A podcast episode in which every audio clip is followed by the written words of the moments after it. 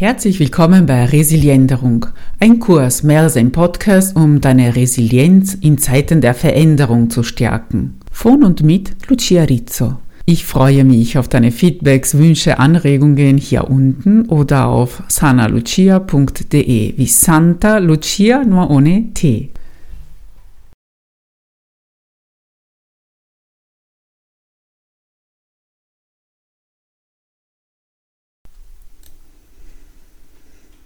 Es sind schon mehrere Folgen vergangen, seitdem wir über das Atmen, über die Anti-Stress-Atmung gesprochen haben.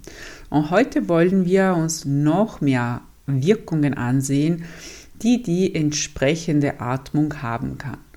Nochmal zu erinnern, damals ging es bei der Anti-Stress-Atmung darum, tief in den Bauch zu atmen und langsam wieder auszuatmen. Das heißt, tief in den Bauch, so dass sich der Bauch richtig wölbt und dann so langsam ausatmen, dass wir in etwa doppelt so lange ausatmen als eingeatmet. Das heißt, wenn wir vier, fünf Sekunden einatmen, werden wir für ungefähr zehn Sekunden ausatmen. Und dabei ist eine wichtige Sache, dass wir immer mit der Nase ein- und auch ausatmen. Ich sehe bei vielen Patienten, dass sie eher mit der Nase einatmen und mit dem Mund wieder aus, weil es ihnen so beigebracht wurde, vielleicht im Sportunterricht in der Schule, vielleicht von den Eltern man dachte ja immer, man sollte mit der Nase einatmen, damit die Luft wohl temperiert ist und dann mit dem Mund ausatmen, weil das dann schneller geht vermutlich. Doch es ist wichtig, in beiden Richtungen mit der Nase zu atmen. Später mehr dazu. Zusätzlich zu der sogenannten Anti-Stress-Atmung, also tief in den Bauch hinein und langsam hinaus, gibt es andere Atemmethoden, die in verschiedenen Situationen sehr nützlich sein können. Und eine davon, nicht situationsbezogen, sondern als Basis für eine gesunde Atmung, ist die kohärente Atmung. Das kohärente Atmen bringt Herz und Atmung im Einklang.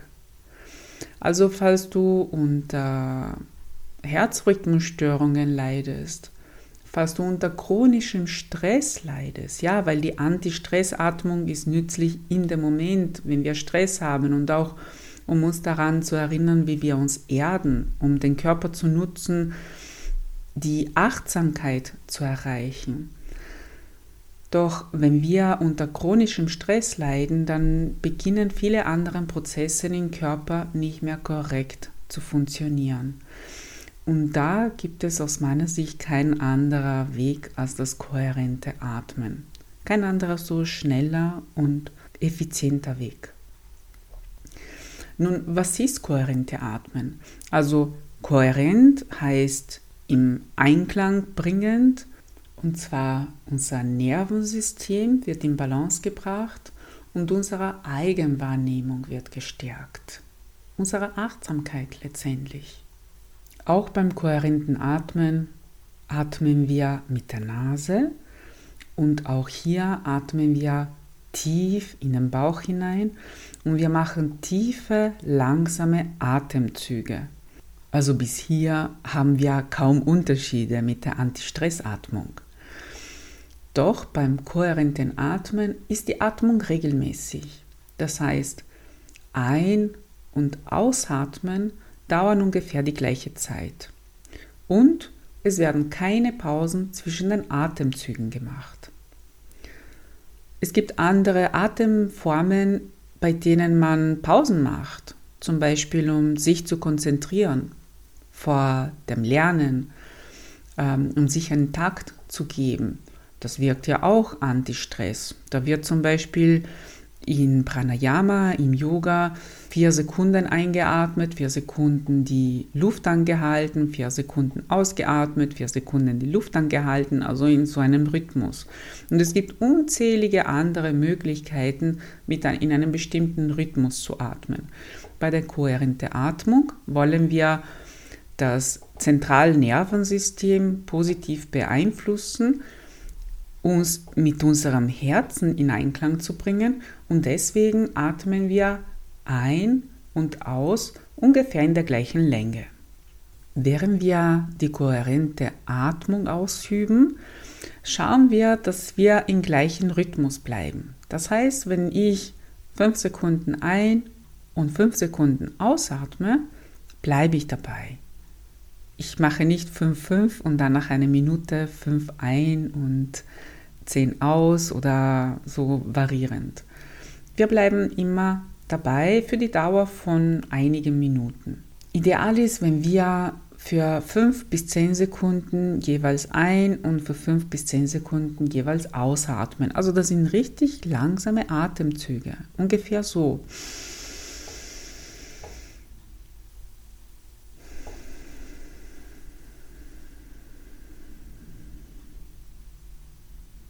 Und das sieht man nicht, aber ich mache zwischen den Atemzügen keine Pausen.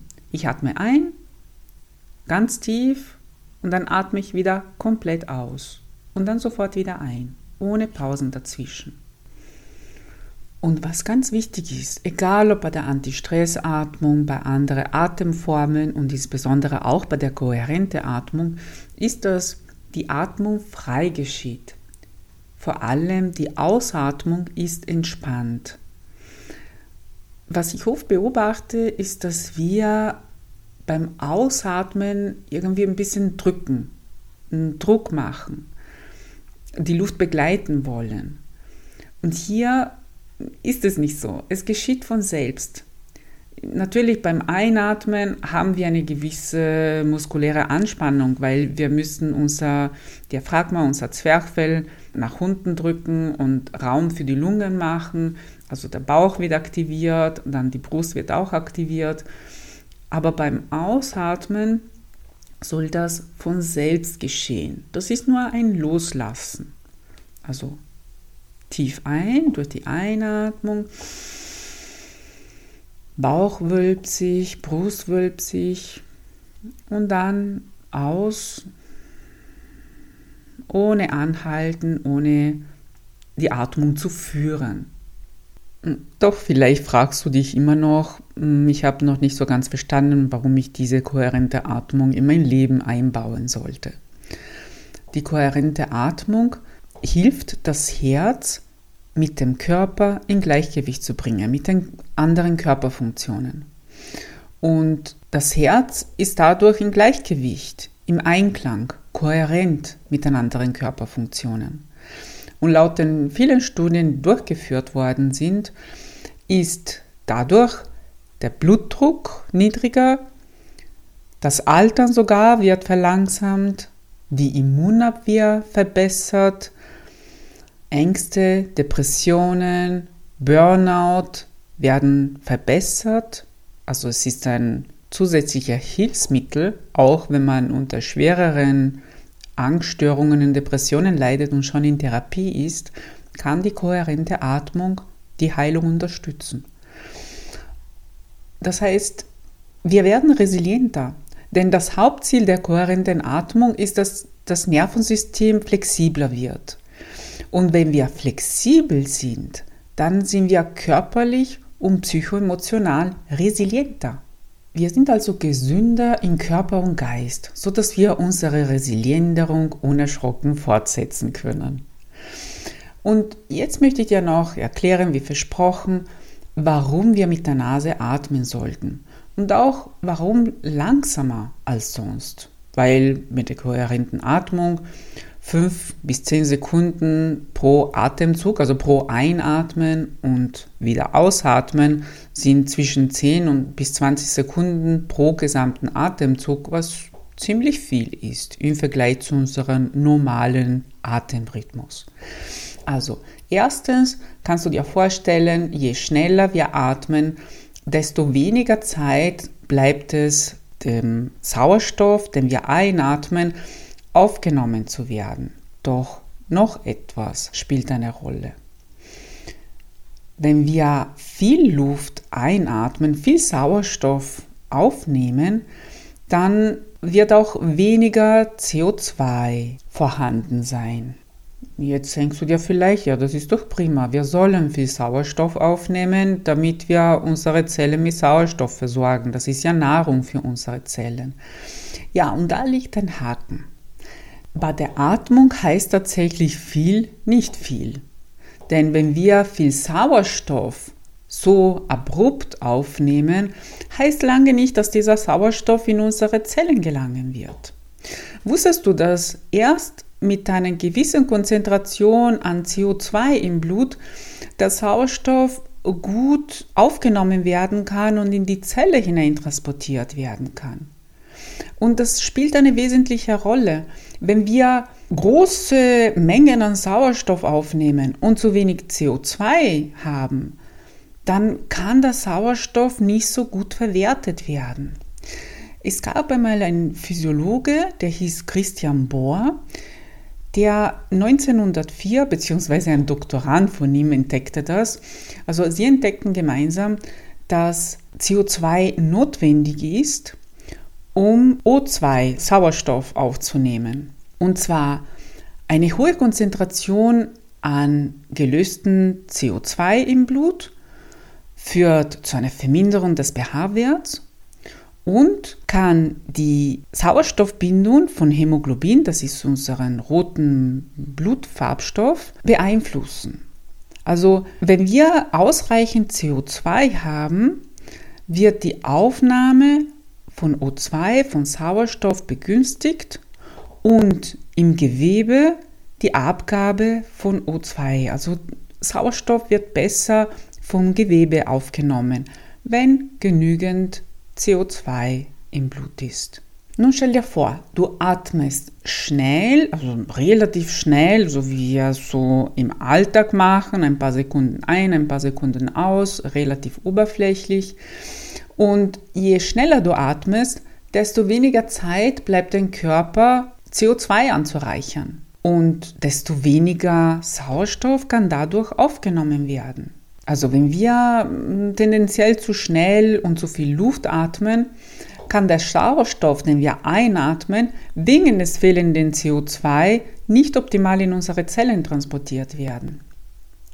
Darum ist es besser, dass wir mit der Nase atmen, weil wir dadurch weniger großen Mengen, also kleinere Mengen an Luft mit einer besseren Balance zwischen Sauerstoff und Kohlenstoffdioxid aufnehmen. Doch es ist noch nicht alles. Die anderen guten Gründe, um mit der Nase zu atmen, sind gerade bei der Einatmung, wie du wahrscheinlich schon weißt, ist das Herausfiltern von Viren und Bakterien, zumindest zum Teil, dann das Temperieren und mit Feuchtigkeit anreichern der Atemluft. Die Atemluft wird bekömmlicher für unsere Lungen. Das ist ein wenig wie das gute Kauen, bevor wir etwas in unserem weiteren Verdauungstrakt schicken, bevor wir etwas schlucken. Und dann gibt es noch eine sehr coole, nützliche Sache, die du vielleicht noch nicht weißt. Wenn wir mit der Nase atmen, produzieren wir Stickstoffmonoxid abgekürzt NO. Jetzt vielleicht schlummert dir in den Kopf der Gedanke, dass es doch giftig ist. Ja, in großen Mengen ist Stickstoffmonoxid tatsächlich giftig für unseren Körper. Das ist ein Gas, der auch als Abgase in der Industrie produziert wird und tatsächlich nicht so in großen Mengen von uns eingeatmet werden soll. Aber in der richtigen Menge braucht unser Körper Stickstoffmonoxid, damit wir zum Beispiel wieder Sauerstoff besser aufnehmen. Und zusätzlich senkt Stickstoffmonoxid den arteriellen Blutdruck. Und obwohl die Studien noch laufen, wie das Ganze geschieht, wissen wir schon mit Sicherheit, dass Immunsystem und Nervensystem positiv beeinflusst werden, wenn ausreichende Mengen an NO, Stickstoffmonoxid, vorhanden sind. Und es gibt eine ganz natürliche Art und Weise, wie wir Stickstoffmonoxid erhöhen können, indem wir durch die Nase ein- und ausatmen und auch wenn wir summen. Wenn wir ein Lied zum Beispiel oder einfach einen Ton wie der Ton Om bei der Meditation machen und dabei unseren Oberkiefer zum Vibrieren bringen. Das produziert auch Stickstoffmonoxid. Also Blutdruck wird reguliert, in den meisten Fällen gesenkt. Bei den meisten Menschen ist es heutzutage eher zu hoch als zu niedrig. Immunsystem und Nervensystem werden gestärkt.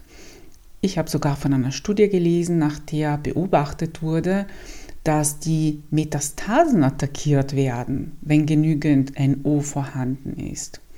Also nur zu, benutze deine Nase, um zu atmen. Ich habe schon mal den Spruch gehört, der Mund ist nur zum Essen da und die Nase zum Atmen. Wenn ich mich nicht täusche, kommt es vom russischen Arzt Buteiko. Von ihm sind einige sehr interessante Bücher, die ich dir gerne weiterempfehle und auch zusammen mit dem Buch über kohärente Atmen von einem Kollegen Psychotherapeuten, den ich hoffentlich auch demnächst interviewen kann. Er heißt Wilfried Ehrmann und der Titel seines Buchs ist Kohärentes Atmen. Und demnächst werden überhaupt noch mehr Interviews mit Fachmenschen kommen, die sich intensiv mit der heilenden Kraft der Atmung beschäftigen. Denn es ist etwas, was wir immer dabei haben und was wir sehr gut nutzen können, um unsere Resilienderung zu stärken. Ich fasse nun mal zusammen, was kohärentes Atmen bedeutet, damit du das ganz einfach nachmachen kannst. Wir atmen durch die Nase tief in den Bauch hinein und in den gleichen Rhythmus wieder aus. Wenn wir fünf Sekunden eingeatmet haben, atmen wir fünf Sekunden wieder aus und machen dabei keine Pausen weder nach dem Ein- noch nach dem Ausatmen. Es ist alles ein Fluss an Ein- und Ausatmen. Und das wiederholen wir für ungefähr fünf Minuten am Stück. Auch länger, wenn wir mal mehr Zeit haben. Und ich finde es ganz angenehm, um in diesen Rhythmus hineinzufinden, weil es unangenehm ist, finde ich, zu zählen oder immer auf die Uhr zu schauen. Es ist nützlich, auch Apps zu benutzen. Ich benutze eine App, die kostenlos ist und die heißt Paced Breathing. Mm, da brauchst du gar nicht auf das Monitor schauen. Es wird visuell gezeigt, mm, wie die Atmung gerade zu verlaufen hat und man hört auch einen Ton dazu. Es ist also durchaus angenehm, mit dieser App zu atmen. Einmal, zweimal, dreimal am Tag, also zumindest täglich einmal ist sehr empfehlenswert, um wieder zu deiner inneren Kohärenz zu finden. Und übrigens ein Tipp am Rande, auch bei der Schlafapnoe ist es unentbehrlich, dass wir lernen, mit der Nase zu atmen. Das Thema wäre jetzt etwas zu breit und würde zu sehr ausufern, deswegen gehe ich nicht weiter in die Tiefe. Vielleicht greifen wir es nochmal auf, falls dich das Thema interessiert, was du ein Betroffener bist oder liebe Menschen um dir hast, die darunter leiden. Also damit kannst du auf jeden Fall anfangen, schon jetzt mit der Nase zu atmen, auch wenn du unter Schlafapnoe leidest und dich mal wieder darauf zu konzentrieren, auch vom Einschlafen, dass du diese Nasenatmung beibehältst. So, ich hoffe, du konntest bei der heutigen Episode etwas Nützliches, Neues für dich mitnehmen. Und wie immer freue ich mich, wenn du mir einen Kommentar oder eine Bewertung da lässt und auch wenn du mir Fragen zuschickst. Und Anregungen, vielleicht Ideen, worüber wir bei den nächsten Malen sprechen könnten. Hier oder auf sanalucia.de. Ich freue mich auf dich.